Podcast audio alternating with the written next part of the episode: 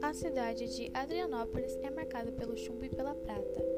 Porém, a empresa de chumbo abandonou ao ar livre restos de minérios e até hoje eles contaminam rios, solos, ar e, consequentemente, os habitantes da região.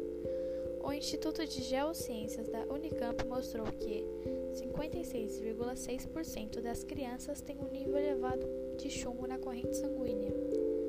Os moradores reclamam também do mau gosto e aspecto da água. A água está inadequada para o consumo. Há mais de uma hipótese sobre o motivo da empresa ter fechado. Uns dizem que não havia mais o que explorar na cidade, então fechou, pois não era mais lucrativo. Porém, a ambientalista afirma que o motivo são as várias multas ambientais que a empresa recebeu. Pouco foi feito para corrigir os problemas ambientais durante 14 anos.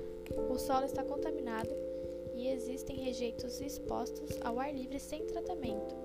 Sempre que veículos trafegam pelas ruas, a poeira contaminada se espalha pela região. Foi feito, mas a sua capacidade é de apenas 10% do total de rejeitos, e a manutenção que deveria ser realizada pelo IAP, de 3 em 3 meses, não está sendo feita. Uma parte da população duvida dos prejuízos à saúde dos prejuízos à saúde causados pelo chumbo. Já Sueli Aparecida de Almeida diz que seu marido faleceu de câncer e seu filho possui fortes dores na panturrilha. Os médicos já diagnosticaram e disseram que é excesso de chumbo no sangue. Precisam ter consciência que destruir e poluir o meio ambiente traz danos à saúde.